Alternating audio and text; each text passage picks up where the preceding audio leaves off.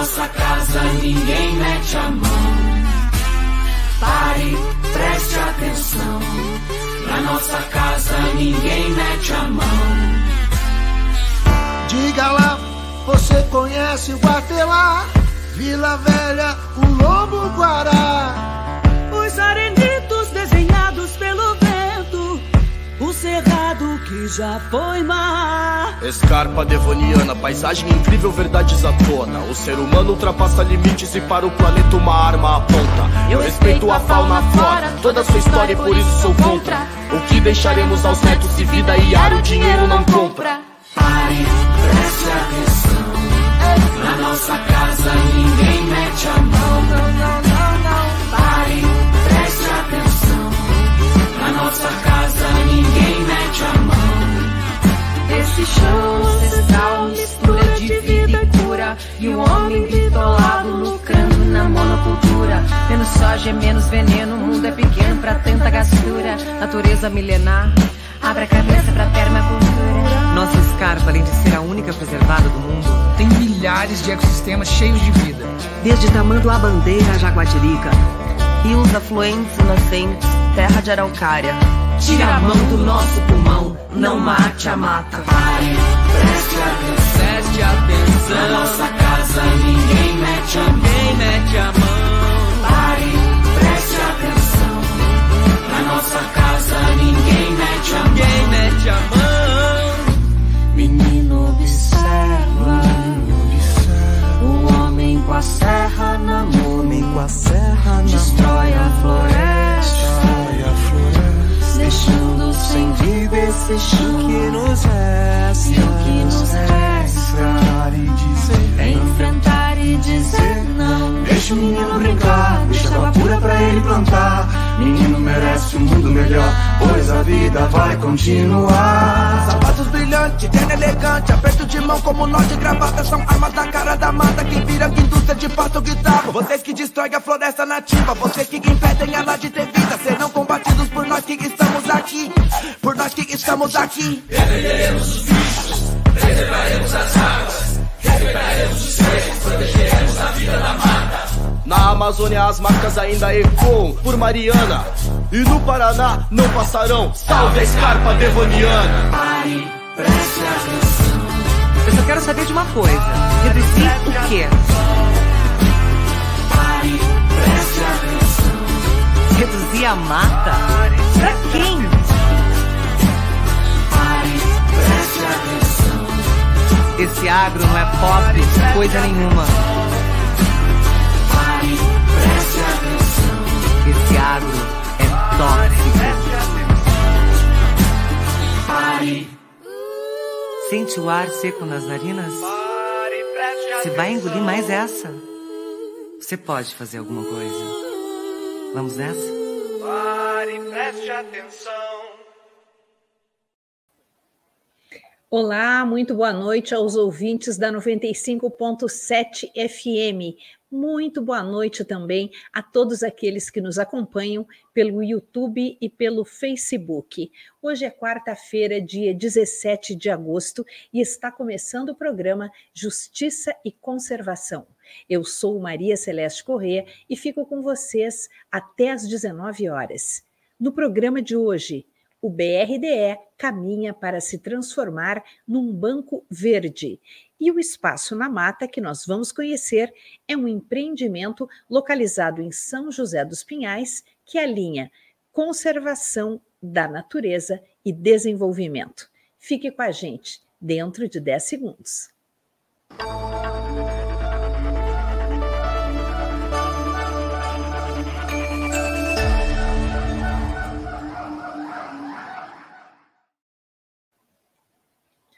O Banco Regional de Desenvolvimento do Extremo Sul, BRDE, caminha para se tornar um banco verde e, com isso, vai ofertar novas linhas de crédito para projetos sustentáveis. Quem conversa com a gente é o presidente do BRDE, Wilson Blay Lipsk. Boa noite, Wilson Blay.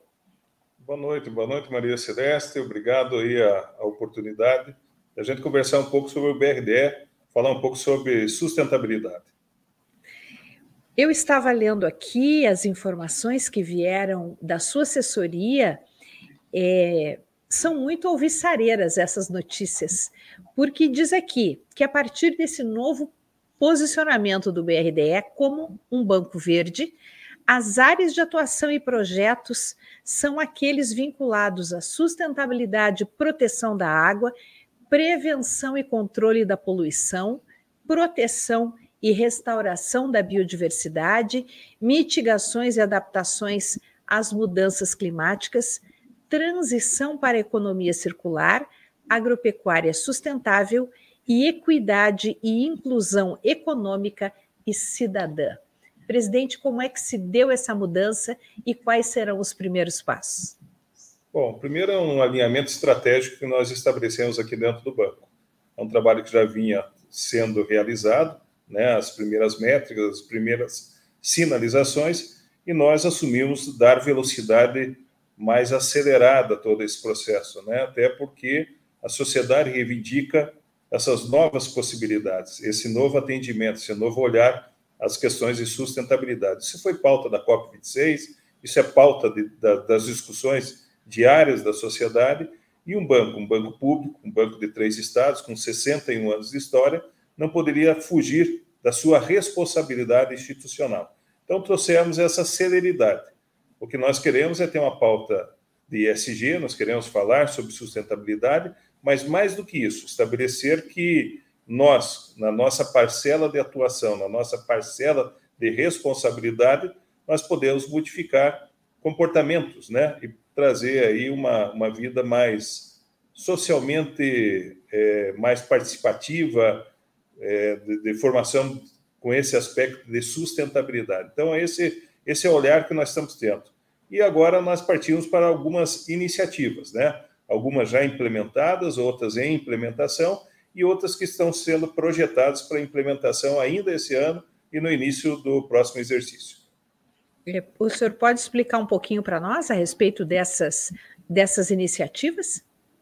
Sem dúvida nenhuma. Eu, bom, na verdade, assim, uma da, da, da grande iniciativa foi a gente ter esse olhar. Primeiro, é que todas as, os, o propósito maior né, da nossa entrega de crédito é gerar emprego, gerar renda e gerar valores adicionais e não só a gente estar tá nessa expectativa de entregar é, recursos e depois ter a devolução deles sem, esse, sem agregar esses valores.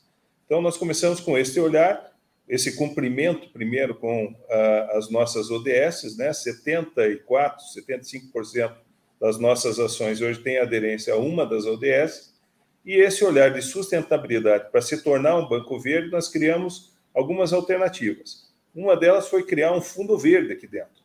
Parte dos nossos resultados operacionais serão carreados a este fundo, e nós queremos apoiar projetos da iniciativa privada, da, da, da sociedade organizada, com recursos não reembolsáveis fazendo o nosso papel de responsabilidade social, de responsabilidade socioambiental. É isso que nós queremos. Esse fundo já está criado, já foi homologado pelo nosso Conselho de Administração, e nós vamos lançar editais, editais objetivos, claros, transparentes, para que a sociedade possa se inscrever e ter esse apoio financeiro para, é, enfim, dar prosseguimento às ações que já até, até então vinha realizando. A outra questão foi criar esteiras diferenciadas, esteiras mais rápidas, e também uma precificação diferenciada na entrega de crédito para aqueles que aqueles projetos que têm esse alinhamento com sustentabilidade. Então, daquela parte do nosso CDC, né, daquela parte que nos movimenta, que traz os resultados operacionais, a gente faz diminuição desses valores, projeta é, financiamentos mais longos, com carência mais estendida, para aqueles, aqueles que assumam esses compromissos. E aquilo que nós queremos fazer no futuro é estimular a questão do crédito carbono. Então, aqueles empreendimentos que assumam a neutralidade né, da emissão de gases de efeito estufa e que possam, quem sabe, ter essa compensação, seja ela pela compra de crédito carbono ou seja pelas realizações de, de mitigação, elas também possam entrar nessa esteira diferenciada e ter também essa precificação.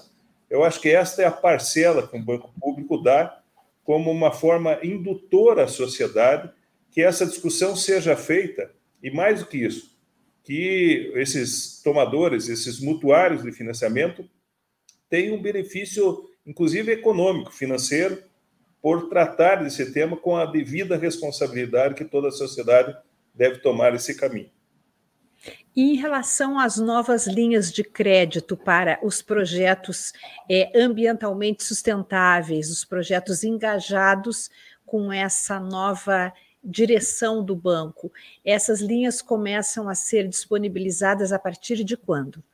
Elas já estão disponíveis. Né? Nós tínhamos um programa aqui chamado PCS, hoje nós falamos de BRDE sustentável, essas linhas estão a, a, disponíveis, a gente faz uma análise muito criteriosa de quais são, enfim, os elementos né, de, de, de análise e também de, de reflexos que trazem nessa questão de sustentabilidade, e dentro desses pesos e medidas é que nós fazemos a precificação ser diferenciada de linhas daqueles que não assumem conosco esse, esse, esse compromisso. É, isso já está, já está presente, né? E para nós foi uma grata surpresa, porque ele descortinou para nós a grande possibilidade que nós temos hoje de buscar recursos, recursos internacionais, captar recursos e ampliar a oferta de crédito. O ano passado nós fizemos números recordes aqui de contratação, mais de 4 bilhões de reais. É, eu diria que 45% dessa, desses, desse valor estavam alinhados com essa nova prática, com essa, essa prática de sustentabilidade.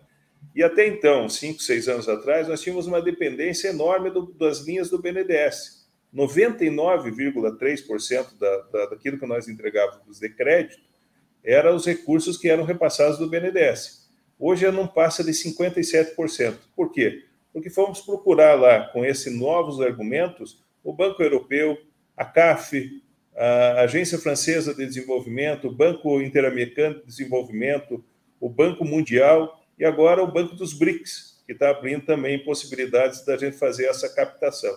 Então, eu acho que é um jogo que é necessário cada um da, da, da sociedade fazer a sua parte, né? para que a gente possa, nesse grande mosaico, nessa soma de valores, a gente ter o resultado esperado e, aliás, o resultado necessário, né? Para que nós tenhamos uma vida, uma vida plena, uma vida saudável, uma vida sustentável.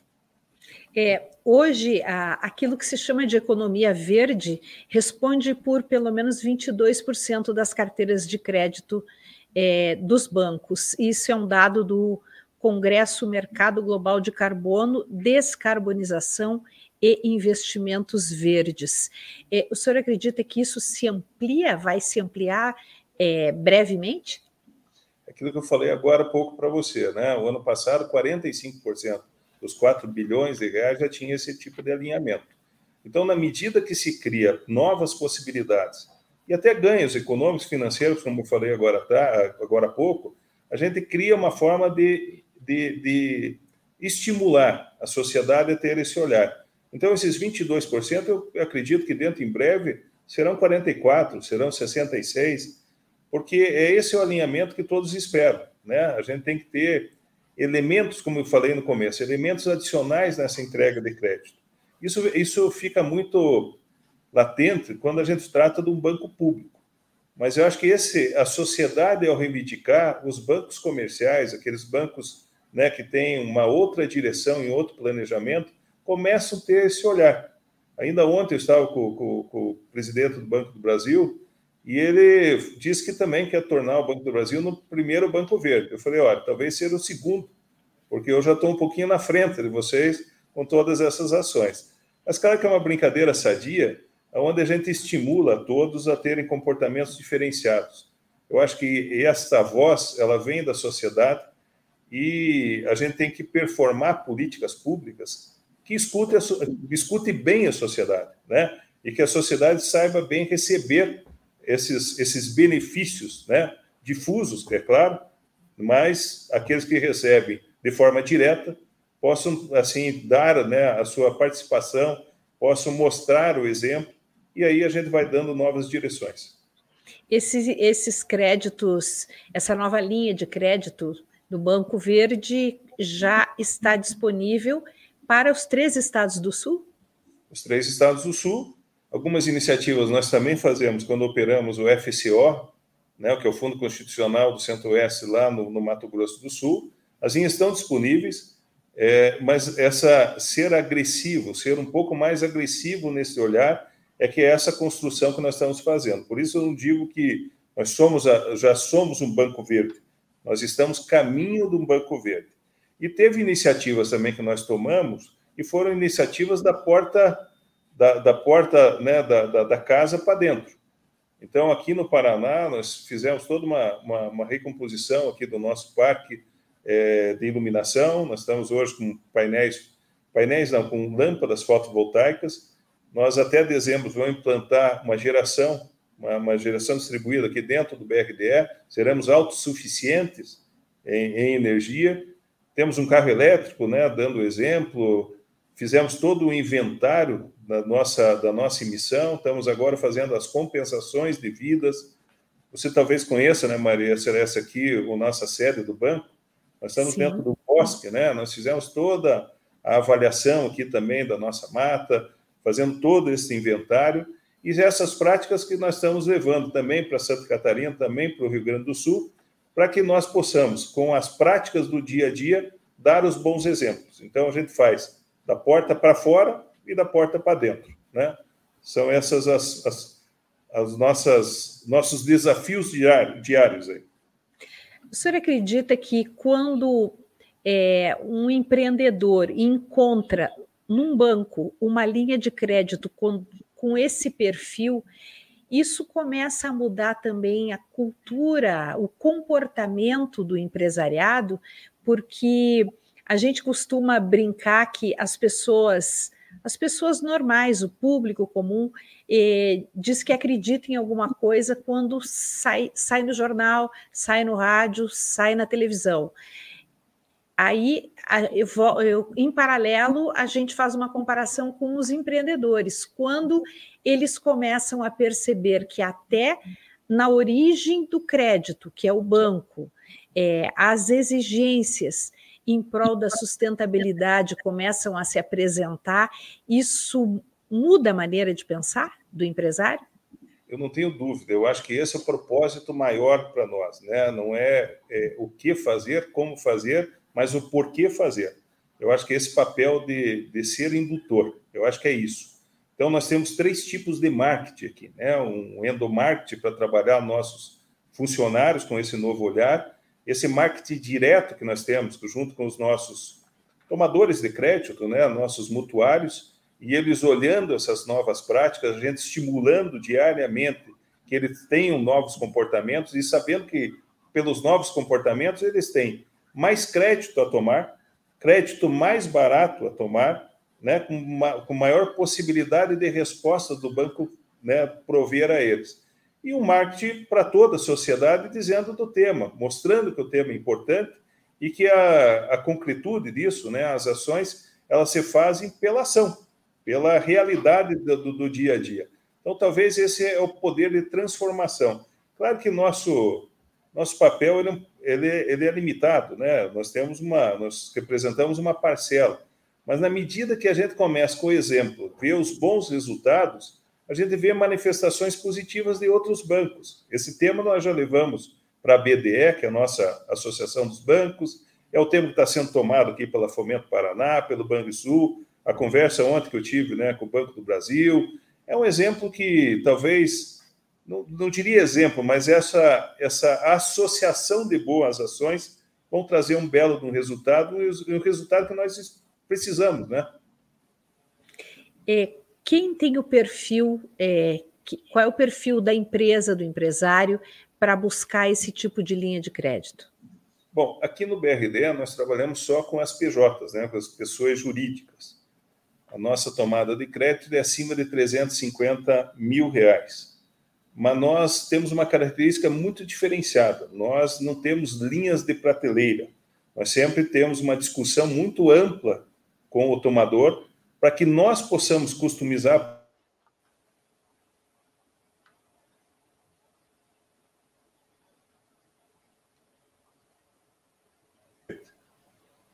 que eles tragam os bons resultados de emprego, de geração de emprego, né?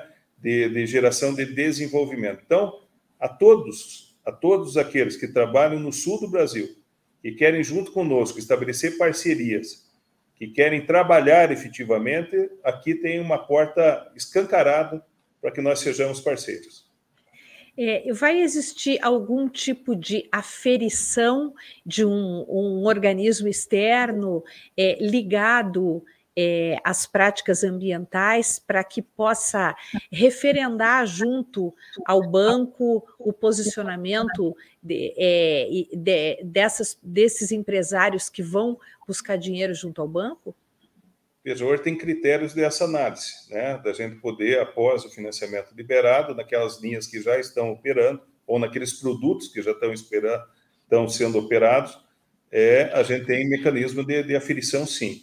Na questão do crédito carbono, o grande desafio para a gente não implementar é que hoje inventariar, certificar, não é barato. Né? O Verras traz um custo um pouco elevado. Então, nós estamos com as academias da, dos três estados, estamos aqui no Paraná com o Tecpar, no sentido de abrir a possibilidade da certificação e do inventário de uma forma mais ampla, mais barata, mais rápida, e que nós possamos aceitar isso com, enfim, possamos monetizar ou, eventualmente aceitar essa, essa certificação, essa certificação acompanhada, né, para que a gente possa conceder o benefício. Essa questão é uma questão que a gente discute diariamente, porque hoje o crédito carbono sai da onde? Sai das matas, né, e principalmente lá do Amazônia, onde já tinha a constituição das matas. Mas aqui no sul do Brasil, nós somos aqueles que mais mantêm o, o, o carbono, né, o resgate do carbono dentro da terra. Nós temos as plantações né, através do, do método direto. Então, é, é, esse olhar que nós queremos trazer, fazer uma discussão mais ampla, tra trazer novos marcos regulatórios, e aí a gente poder adotar isso como uma prática comum, não como uma novidade, né, como a gente está hoje aqui propagando. Mas então, respondendo de uma forma bem simples e objetiva, nós temos hoje mecanismo, sim, de fazer esse tipo de definição e queremos ampliar com essas participações desses nossos parceiros. É, existe também, é, com, a, a partir desse, desses parceiros, digamos assim, do banco, que, que ajudariam nessa aferição, existe um caminho inverso também de ajudar aquele que quer tomar o empréstimo, é, o financiamento do banco, a se adequar a esses critérios?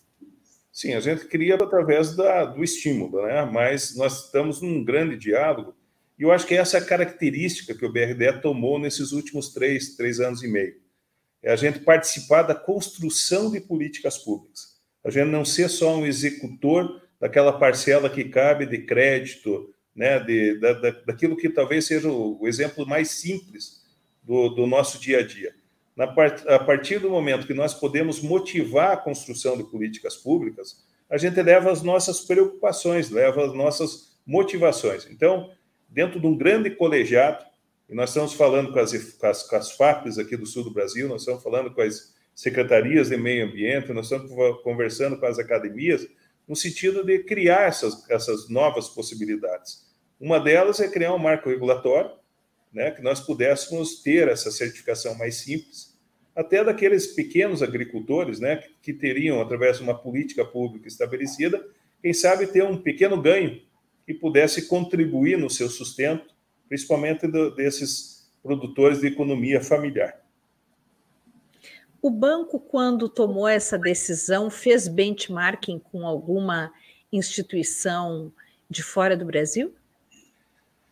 Fizemos e não fizemos, né? Como que a gente faz? Nessa, nessa nossa relação é, com essas instituições, a gente começa a conhecer é, critérios, né? critérios de elegibilidade, critérios de verificação. Então, a gente começa a ter uma cultura diferenciada. Eu acho que esse foi o grande conhecimento que nós, eh, nós tivemos. A partir desse, dessa relação que nós temos com esses bancos internacionais, a gente sabe que temos que ter critérios muito bem estabelecidos né? e a possibilidade, de qualquer tempo, de fazer as devidas verificações. Então, acho que esse é o grande aprendizado. Agora, o Banco Verde ele surge do, do entendimento nosso, da nova diretoria, dos novos alinhamentos dos nossos sócios controladores, né, os três governadores aqui do sul do Brasil, que estabeleceram para nós algumas métricas, algumas, algumas ações inovadoras. Eu acho que essa seria a palavra mais adequada. E nós estamos fazendo agora, com a ajuda do Codesul, um plano, um plano 2040 do sul do Brasil. E esse plano vai dar essas novas diretrizes e dar os novos alinhamentos que o banco deve, deve seguir.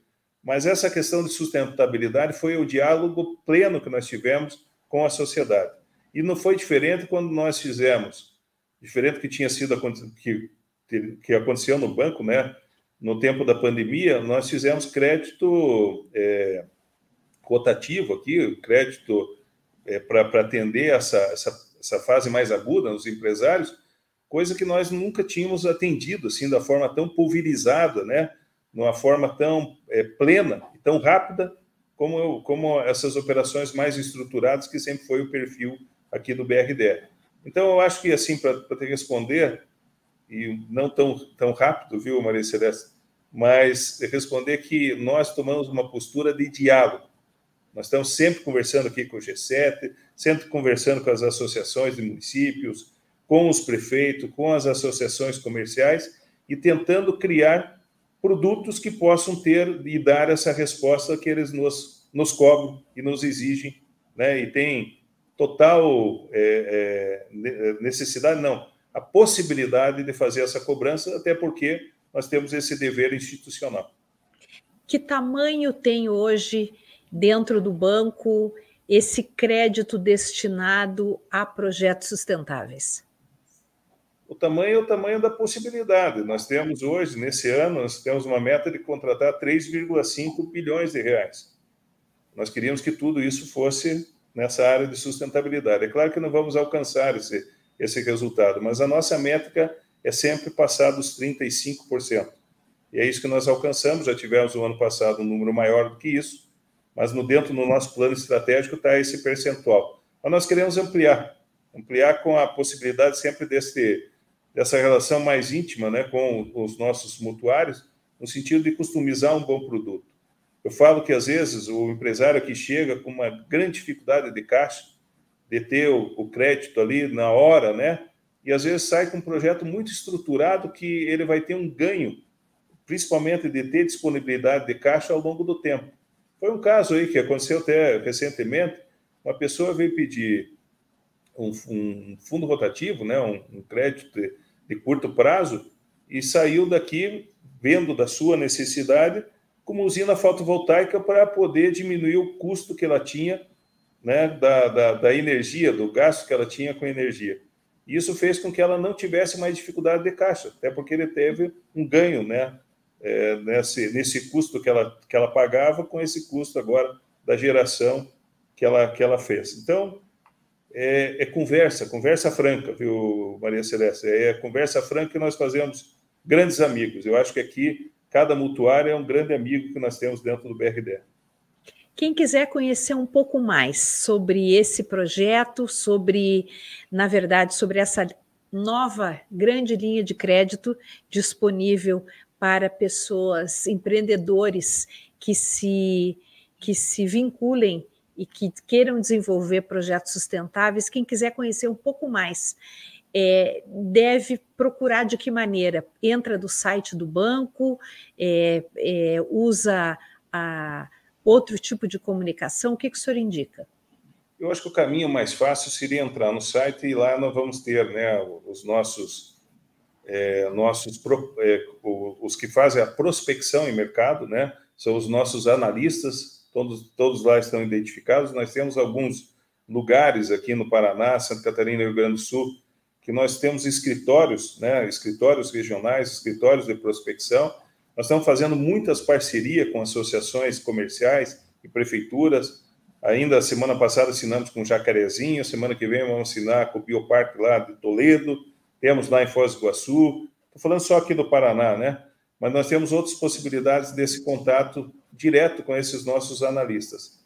E eu sempre digo que o nosso analista aqui, no início ele é um analista e no final ele termina com o padrinho ou madrinha daquele empreendimento, porque ele se dedica tanto a entender a realidade e ele aposta em tanto nos resultados finais que ele se torna então um grande parceiro, um padrinho, uma madrinha desse, desse empreendimento.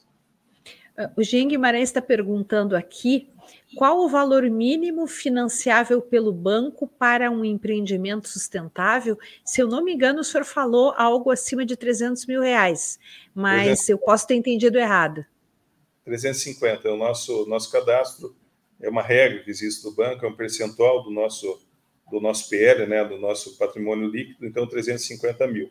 Agora, é claro que através dos nossos parceiros, que são as cooperativas de crédito e as cooperativas de produção, o ticket fica menor. Então, dá para procurar eles também, que são os nossos parceiros nessa, nessa aplicação. O ABC, que é uma das, das taxas, uma das linhas do Plano Safra, e que volta muito à questão de sustentabilidade, ele hoje é direcionado através dessas cooperativas. Como é que está sendo feita, presidente, a divulgação desse, desse, dessa novidade, dessa transformação do BRDE? Com as dificuldades né, que nós temos, é, de, enfim, de se posicionar, às vezes, no mercado, mas nós estamos tentando com todos os meios. A nossa assessoria tem trabalhado uma, for de uma, uma forma muito forte, no sentido de propagar isso, a gente tem algumas restrições, até por ser um ente de poder público, agora nesse período eleitoral. Então, essas oportunidades, como você está dando hoje para nós, é uma grande oportunidade para a gente conversar com a comunidade e dizer desses passos né, que nós estamos dando, esses passos inovadores que o BRDE tem assumido. É, eu agradeço muito essa, essa possibilidade e queria que isso pudesse ser fazer coro, né? E a gente tivesse outras oportunidades para a gente poder fazer esse tipo de divulgação. É, Eugênio Guimarães pergunta agora: quanto tempo leva, em média, para se aprovar um financiamento? Eu diria para ele que nós não somos rápidos, porque a característica da entrega do crédito é entender a demanda do, e, e do porquê do crédito. Então, esse exercício que nós temos que fazer no começo. E como eu falei, nós não temos linhas de prateleira. Nós temos que customizar o melhor produto ao cliente. Isso depende muito da, da, da, da diminuição do prazo, que essa relação seja assim muito muito fluida, né? Que a, a, documentação exigida seja entregue de forma rápida, que as reuniões sejam produtivas e que sejam também marcadas de uma forma rápida, e aí a gente faz dentro do prazo uns 30, 45 dias essa entrega do crédito. Se for adequado à realidade do tomador, do mutuário, conforme nós vamos entender nesses diálogos iniciais. Eu conversei então com Wilson Blay, presidente do BRDE, sobre esse novo caminho do banco para se tornar um banco verde, oferecendo linhas de crédito e ajudando os empreendedores que têm interesse em desenvolver ou em melhorar ou incrementar os seus projetos ligados à sustentabilidade. Muito obrigada, presidente, por essa entrevista. Desejo muito sucesso a vocês e que essa e que esse espaço é, dentro das linhas de crédito seja cada vez maior para os empreendimentos verdes, que eles possam conquistar mais crédito e possam ter muito sucesso, porque isso vai ser bom para todos nós, para todo o Brasil. Muito obrigada, viu? Um grande abraço. Obrigado, obrigado pela oportunidade, agradeço bastante. Essa aposta que você faz, nós vamos cumprir. Vai ter um grande espaço aqui dentro. E eu só queria, ao final, dizer que naquela música introdutória aí do nosso, do nossa entrevista, do nosso programa, todos aquelas, aqueles espaços aí que foi comentados, eu conheço todos. Inclusive, moro perto da escapa devoniana, lá na Lapa, né? E sei da grande preocupação que a gente tem que ter com o meio ambiente, com o ambiente, com a sustentabilidade, e é esses, esses passos, esses passos largos que nós queremos planejar aqui dentro do BRDE. Contem aqueles que querem trabalhar, aqueles que querem ter sustentabilidade com o Banco Regional de Desenvolvimento do Extremo Sul, nosso BRDE. Muito obrigada, uma boa noite. Boa noite, boa noite. Obrigado. Bem, antes de partirmos para a nossa segunda entrevista, eu gostaria de pedir a você que nos assiste que se inscreva no canal do Observatório Justiça e Conservação, é, ative o sininho para receber as notificações, apresente suas sugestões, faça perguntas aqui no programa e compartilhe os links com os seus amigos, porque Dessa maneira, o YouTube vai entender que esse é um conteúdo desejável por mais pessoas e vai distribuir mais os nossos conteúdos na rede. Contamos com vocês, muito obrigada. E agora a gente vai conversar com Fernando Alegrete. Ele é sócio e cofundador do Espaço na Mata, uma área que fica em São José dos Pinhais, uma belíssima área onde são realizados eventos e, e, e uma série de uma série de acontecimentos e de projetos são desenvolvidos nesse espaço que fica junto à natureza. Boa noite, Fernando. Boa noite, Maria Celeste. Tudo bem com vocês? Prazer estar aqui. Prazer é nosso em receber você. Conte um pouquinho sobre como nasceu o Espaço na Mata. Celeste, o Espaço na Mata nasceu de uma ideia nossa de mostrar para as pessoas que é possível juntar a conservação da Mata Atlântica, no nosso caso, a conservação de uma área urbana. Nós estamos 1.500 metros próximos do centro aqui de, São José dos Pinhais, próximo ao Shopping São José, com possibilidade de realizar eventos e mostrar para as pessoas que é legal e interessante se conectar com a natureza. Nós somos, temos 7 mil metros quadrados de área, construímos 700 metros quadrados, quer dizer, 10% da nossa área é ocupado com construção, o restante é uma grande área de mata verde no centro, com riacho, com pinheiros e com tudo que a gente pode ter numa área urbana. É muito legal. Como foi é, para vocês iniciar esse empreendimento e trabalhar com, com a clientela, tendo em vista que a, a, a área é, digamos assim, eu acredito que a maior parte dos, dos seus clientes venha de Curitiba. É um pouquinho afastado de Curitiba, mas é, para quem conhece, vale a pena. O seu trabalho se deu mais em, é, é pela divulgação, é, por imagens, por vídeos? Como que foi essa atração dos clientes para o Espaço na Mata? Celeste, a gente tem público de Curitiba, mas também da grande da, regi da região metropolitana de Curitiba. São José dos Pinhais também as pessoas vêm muito aqui. A gente ofereceu uma área de mata junto com uma área de conforto. Né? O Espaço da Mata, você conhece aqui, já teve aqui com a gente, ele é muito bem estruturado. A gente tem climatização quente e frio, a gente tem. Então, eu acho que essa combinação de conforto de uma área muito bem estruturada com uma área de mata é muito importante, porque algumas pessoas gostam, querem conhecer a mata, outras pessoas preferem observar de longe e ter o conforto de receber é, as pessoas. O público é um público geral, tanto para casamentos, quanto para festas de 15 anos, quanto para eventos de empresa, eventos corporativos. E é, posso te dizer, depois de seis anos de atividade, que as reações são bastante diversas. Né? Tem pessoas que querem andar na mata, outras pessoas preferem observar e curtir a natureza um pouco mais de longe. Vocês têm um cuidado muito grande com esse espaço. É, eu lembro de vários momentos você se preocupando com, com o reflorestamento de alguns, de alguns espaços, né? Porque quando vocês Sim. compraram, quando adquiriram a área, ela, ela tinha um jeito. Agora ela está se tornando cada vez mais densa. Como é que está sendo feito esse trabalho? Então, você pode ver, tem umas trilhas que foram são madeiras de poste da Copel, essas madeiras aí que estão aparecendo na trilha. A gente tem feito um adensamento florestal não só na nossa área. A gente identificou, nós temos um fundo, é um fundo de vale. Então tem um riacho que corre, que vem de várias minas daqui, que estava sendo impactada com o terreno do vizinho que estava gerando erosão. Fizemos um trabalho junto com a SEMA, Secretaria Municipal de Meio Ambiente, e estamos agora reflorestando o terreno do vizinho para não contaminar, não contaminar a nossa água. O que é legal para a gente e para as outras propriedades, né? Abaixo também que utilizam esse pequeno riacho, que é um afluente do Rio Iguaçu. Então, o adensamento ele é muito importante e manter a floresta. Tem uma questão importante, Celeste: áreas urbanas são suscetíveis à erosão. É um problema muito sério. A gente, a erosão que vem de diferentes fontes. Então, a gente toma muito cuidado para evitar erosão, de forma que a gente possa manter que a mata cresça naturalmente. Como é que é, está a situação da, da, população de aves aí dentro do espaço na mata?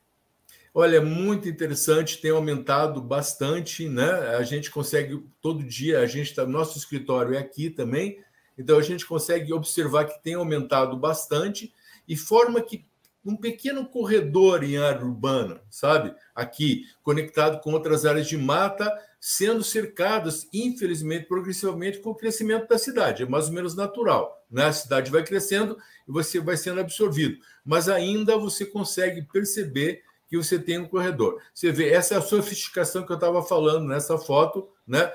Da natureza, junto com uma área. Dentro você tem uma área, você pode fazer uma área muito sofisticada, olhando a natureza do lado de fora. Posso te dizer também que foi interessante a conversa anterior do BRDE. Nós somos a primeira empresa aqui no Paraná a receber um apoio da TRE Investimentos com Causa, resultado de um trabalho de um apoio que veio da Fundação Grupo Boticário. E a gente recebeu o que a gente chama de financiamento misto. É, Abriu-se para pessoas interessadas e 41 pessoas investiram aqui no Espaço da Mata para a gente melhorar e diversificar nossas atividades, principalmente uh, melhorando a nossa gastronomia. Então, são várias formas, Celeste, de você promover é, um, uma conexão com a natureza e viabilizar o negócio. É um negócio verde, é um negócio sustentável, atrai pessoas para a natureza, mas tem que ter uma ligação muito forte com a sua viabilidade econômica. É, eu estava observando ali é, aquela mesa posta, toda aquela aquela beleza, e, e, eu, e isso sempre é, é algo com que tem muitos olhos, os dedos da, da sua esposa, da Liliane, porque ela, ela é muito, a Lili é muito conectada com, com a questão visual, mas trazendo todo é, um, um, menor impacto possível e uma maior comunhão com o espaço. Tudo que se apresenta dentro do espaço da mata, espaço na mata, é, tem conexão com o lado de fora também. Então não são não são materiais agressivos, não são não são é, objetos estranhos ao ambiente externo. Tudo tudo tem é feito em comunhão, então acaba sendo algo muito agradável aos olhos, né? E, e, e isso é, quem vê não percebe, quem chega não percebe, mas é algo que é muito bem pensado, faz parte do planejamento do espaço também, né, Fernando? Isso, Celeste. É, é, as pessoas buscam cada vez mais uma história por trás do empreendimento o empreendimento de impacto, que a gente chama, ele tem que contar uma história. Então, no nosso caso, as mesas que nós temos aqui, que foi desenho da Liliane, que é arquiteta, é, são antigas venezianas. Os pés da mesa são postes, antigos postes da Copel. É, tem várias estruturas de madeira que já foram reutilizadas em obras anteriores aqui. É, tem é, Buriti, que vem da região amazônica, que a gente tem um histórico muito grande, já moramos na Amazônia, já trabalhamos lá trabalhando com artesãos de lá e daqui da região da Mata Atlântica. Então você tem que estabelecer uma conexão e mostrar para o teu cliente que você pode reutilizar as coisas, pode ter uma história. Então a gente tem feito muito isso, tem dado muito certo. É uma combinação de, é, de produtos que a gente desenha e constrói aqui com, é, com a beleza da própria natureza. Tá vendo ali? Você tem mesas redondas e mesas retangulares. As redondas são mesas tradicionais de eventos. E as mesas retangulares, que não aparecem muito nessa foto, elas são mesas que foram criadas pela gente. Essa combinação do chique com o rústico tem muito a ver com a ideia de sustentabilidade. Como que vocês fazem quando terminam o evento, Fernando? Porque isso gera resíduo, isso gera Sim. lixo. Sim. Como que é o tratamento disso no espaço na mata? Então, a gente tem o selo Agir Sustentável, que é um dos selos que a gente tem. O Agir Sustentável acompanha a gente e nos orienta. É uma empresa aqui do, do Paraná que a gente tem selo há dois anos. A gente dá destino é, para todos os resíduos. A gente trabalha com fornecedores, isso é um aspecto importante. No local de evento, você não trabalha sozinho, você trabalha com vários fornecedores. Então, passa por um processo de educação dos fornecedores fazendo a separação básica de orgânico e não orgânico, e a gente destina, então, todo o não orgânico, o orgânico ainda a gente gostaria de melhorar em processo de compostagem, ainda estamos em trabalho para isso, é um processo, né? E tudo que é material não orgânico, a gente mesmo que dá o destino e envia para cooperativas ou para catadores que vêm buscar aqui, ou plote de reciclagem aqui no São José dos Pinhais. Agora, tem um processo de educação é, muito grande, muito forte aqui no Espaço da Mata, acompanhado pelo Agir Sustentável. Então, é, na verdade, vocês acabam influenciando também o modo de agir e de produzir dos próprios fornecedores de vocês. Sim, a relação com os fornecedores é uma relação contínua de serviços, de melhorar os serviços, mas incluir a discussão de sustentabilidade. Eventos, Celeste, ainda é uma área que pouco se fala sobre como você pode ter uma certificação, o que, que você pode fazer para melhorar nessa área.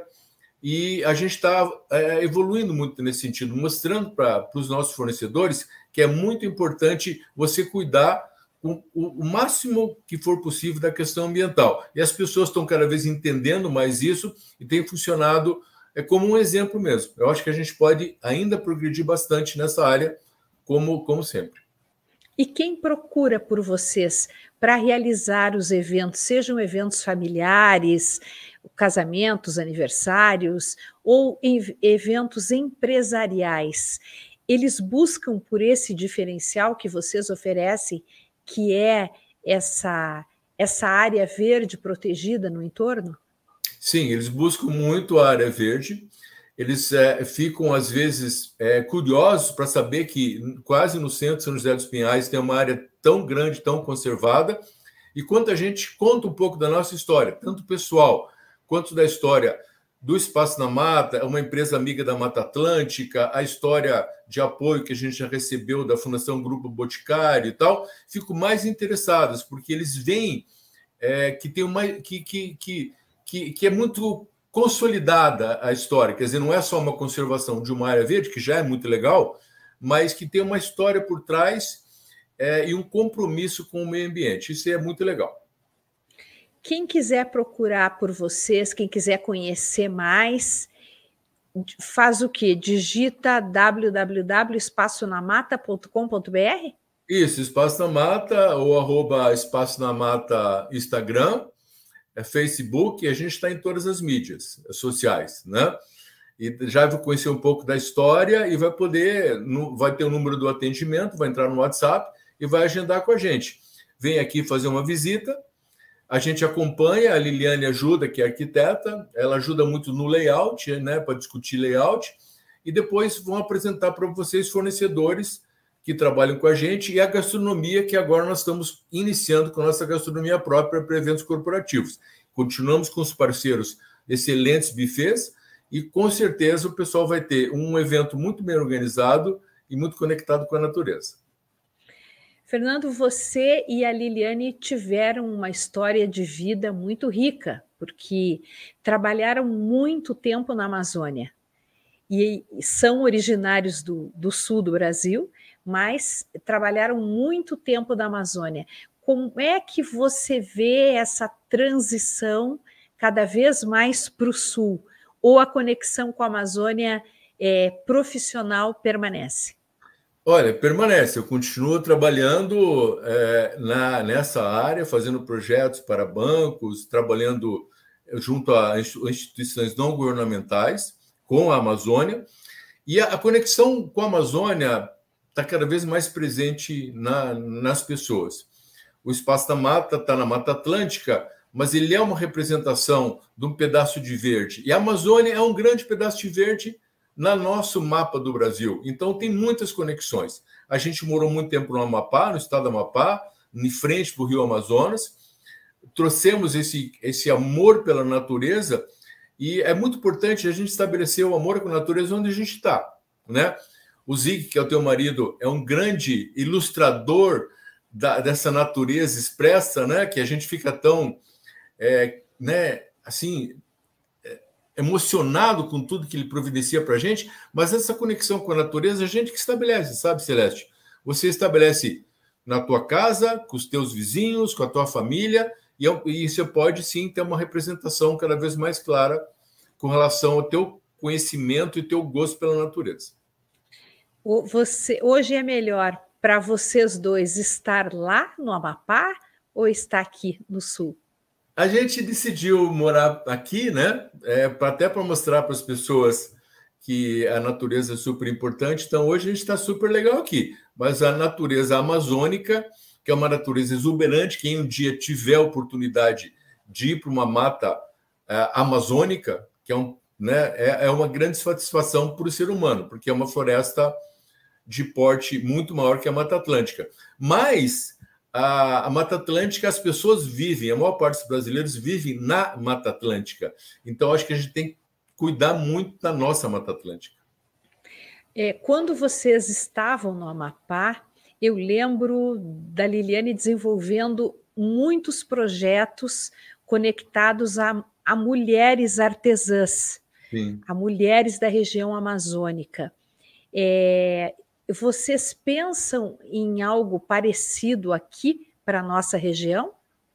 Olha, Celeste, essa discussão de negócio de impacto ela é muito importante porque, de uma certa forma, ele pede para você se conectar mais com as pessoas e com, com outras questões que não sejam só a conservação da mata em si.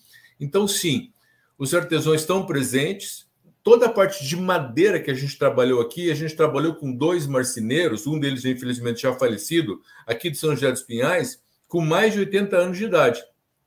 Por quê? Trabalhar com madeira nativa, com sobras de madeira, é algo que as pessoas tão, não estão muito acostumadas. Então, a relação com as mulheres, a relação com a mão de obra local, com as pessoas locais, é muito importante para a gente e faz parte desse compromisso com a questão ambiental. A questão ambiental, é importante dizer, ela envolve aspectos sociais, além dos aspectos ambientais estrito senso. E as mulheres é muito importante. Você é, vem de uma família, pertence a uma família ligada a essa questão ambiental visceralmente. Você é irmão da Maria Legrete, que dispensa apresentações. É, o, o, trabalho que ela faz pela Amazônia brasileira é algo incrível há muitos anos. E você tem essa ligação também com, com, a região amazônica, com a Amapá, onde viveu, desenvolvendo projetos sempre relacionados à sustentabilidade. Como é que nasceu isso? Esses dois sulistas se apaixonarem assim pela região amazônica? Eu fui para uma Acre, é, convidado pela Marina na década de 80. Eu tinha começado a faculdade de agronomia, fiz agronomia aqui no Paraná. Eu fiquei é, encantado com o que eu vi lá, né? Um movimento social em andamento, é, querendo conservar a floresta. Depois foram criadas várias reservas extrativistas na região amazônica, resultado desse movimento social de seringueiros, castanheiros e tal, e era algo muito diferente é, e ainda naquela época ainda muito longe do que as pessoas estavam entendendo que era a Amazônia. A Mari fez, faz um trabalho maravilhoso até hoje, nós trabalhamos juntos no Instituto de Estudos Amazônicos, e eu acho que a distância entre o Sul e a Amazônia diminuiu, por questão de comunicação, de informação, mas eu acho que as pessoas têm que ir lá para ver. É nosso, não é só nosso, né? São os países da Panamazônia, mas as pessoas têm que aproveitar para conhecer essa maravilha que é a floresta amazônica e se encantar com um pouquinho que é nosso, que é um pouquinho diferente, né? Quer dizer, não é turismo de praia, mas é um turismo maravilhoso. Vou dizer para vocês que tem praias maravilhosas também no Tapajós, no, no Amazonas, e são super bem-vindos. Quando quiserem qualquer informação, pode falar comigo que eu dou as melhores dicas. Quer dizer que desde os anos 80, então, essa paixão começou e não termina mais. Já se vão mais de 40 anos e ela só aumenta. Só aumenta porque a natureza é maravilhosa e, e hoje a discussão climática, por exemplo, o, a, a Amazônia está exatamente no meio dessa discussão. O Acordo de Paris, que é o último acordo grande que foi firmado entre os países, só pode ser cumprido se a Amazônia for conservada e for desenvolvida de maneira sustentável. Então, eu estou no meio dessa discussão, trabalhando com ONGs internacionais e brasileiras, e esse assunto é muito importante para a humanidade como um todo e para nós brasileiros. Aproveitando um pouquinho mais que você Que, olha aqui, eu ia fazer uma pergunta, mas você é obrigada a falar agora. Maria Alegrete se manifestando. Sou é. muito fã do meu irmão Fernando e da minha é. cunhada Liliane, e pelo trabalho que eles fazem pela Mata Atlântica e pela Amazônia. Então, a nossa grande Maria Alegrete se manifestando e nos dando audiência, uma audiência mais do que qualificada aqui para o programa Justiça e Conservação. Eu queria perguntar para você, Fernando, você estava falando agora que os brasileiros precisam conhecer a Amazônia, é uma experiência transformadora, modificadora, né, uma quebra de paradigma. O que acontece é, na Amazônia é um outro mundo. As pessoas costumam dizer é um outro país. Na verdade, não, ela é um outro mundo, ela é diferente de tudo o que existe no mundo. Você acha que as pessoas estão conseguindo compreender melhor essa relação que se estabelece entre a conservação da Amazônia e a existência dos rios voadores e quanto esses rios voadores colaboram trazendo chuva para o centro-oeste, para o sudeste, para o sul do Brasil, mantendo viva, inclusive a Mata Atlântica. Você acha que essa, essa, porque isso não é uma ideia, isso é uma constatação científica que vem se tornando paulatinamente divulgada.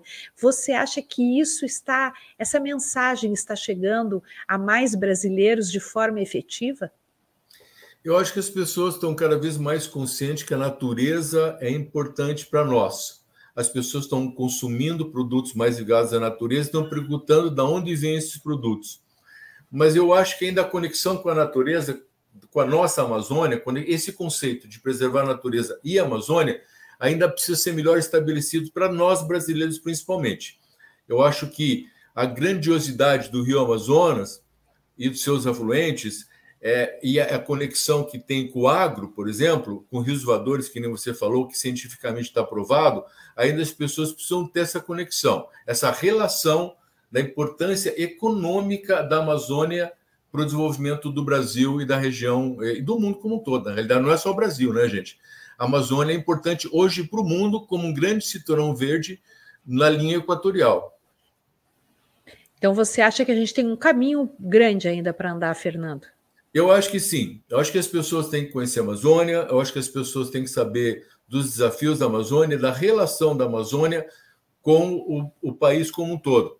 E ver que o nortista é um povo acolhedor, maravilhoso, recebe nós todos muito bem. E eu acho que o desenvolvimento sustentável da Amazônia, que é o que a gente espera, vai vir sim do apoio que a gente vai ter da tecnologia da informação aqui do Sul, junto com a, a parcerias com as pessoas do Norte. Mas é um caminho, Celeste, ainda a ser seguido nos próximos anos e nós temos que parar o desmatamento, né? Se a gente não parar o desmatamento, não vai ter história mais. Quer dizer, a gente vai perder a Amazônia por, por e nem vai ter aproveitado o grande conhecimento que a região traz para nós.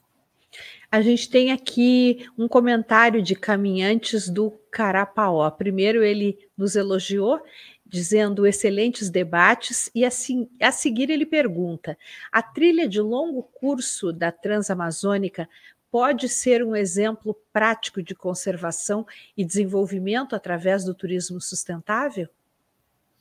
Eu acho que as trilhas são super interessantes. Eu acho que tem que ter toda a infraestrutura. Eu não conheço especificamente essa trilha que você está falando, mas eu acho que o turismo, o ecoturismo e o turismo de aventura são muito importantes para que as pessoas conheçam a Amazônia e tenham condição de, de, de trabalhar. Tem, tem diferentes possibilidades, gente, sabe? A Amazônia tem a, a, uma área mais tradicional, se você for para Manaus ou Belém, você vai enfrentar, vai, vai ter oportunidade de conhecer o turismo mais tradicional. Agora, o ecoturismo e o turismo de aventura está muito presente na região. Você pode fazer coisas maravilhosas lá, com o apoio, inclusive, de comunidades locais, que é muito legal. O turismo de base comunitária ele é muito desenvolvido na Amazônia. Tem muitas comunidades que têm a vontade de, de, de mostrar para você como eles fazem o dia a dia. E recentemente começou o turismo em áreas indígenas. Na Amazônia já está sendo desenvolvido várias dessas oportunidades, inclusive de você ir com os Yanomami e conhecer o Pico da Neblina, né? Muito legal. E é uma forma também de se aproximar dessa comunidade tão grande e tão diversa no Brasil, que são as nações indígenas, os povos indígenas brasileiros, e, e essa aproximação, é, além de ser muito rica culturalmente, é muito importante para que a gente continue garantindo proteção a essas comunidades, assim como as comunidades tradicionais ribeirinhas é, que vivem na Amazônia, não é, Fernando?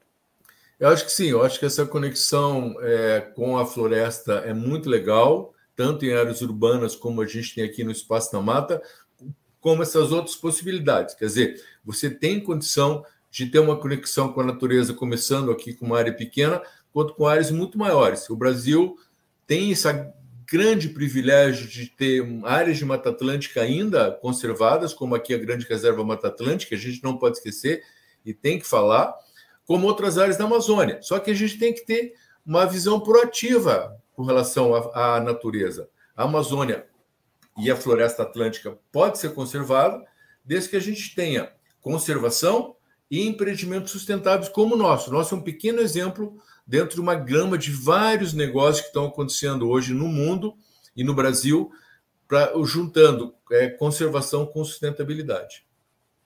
Fernando, muito obrigada pela sua participação aqui conosco, pela sua entrevista, falando de tudo aquilo que você entende, né? Conservação da natureza, Mata Atlântica, Amazônia e negócios sustentáveis. Foi uma aula completa aqui para nós. Um grande abraço para você, para Liliane, um beijo grande para Mari, que deve estar nos assistindo ainda.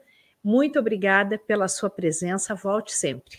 Obrigado, Celeste, pelo convite a todos e parabéns pelo trabalho de vocês, que é maravilhoso. Continue Muito assim, obrigada. que vai melhorar o mundo cada vez mais. Muito obrigada, um abraço. Beijo, Esse tchau. foi beijo. Esse foi o programa Justiça e Conservação. Nós tivemos trabalhos técnicos de Guilherme Batista, João Marcelo Leal e Maiala Fernandes. Voltamos amanhã às 18 horas. Muito obrigada pela audiência de todos, pela companhia. Um grande abraço. Até amanhã.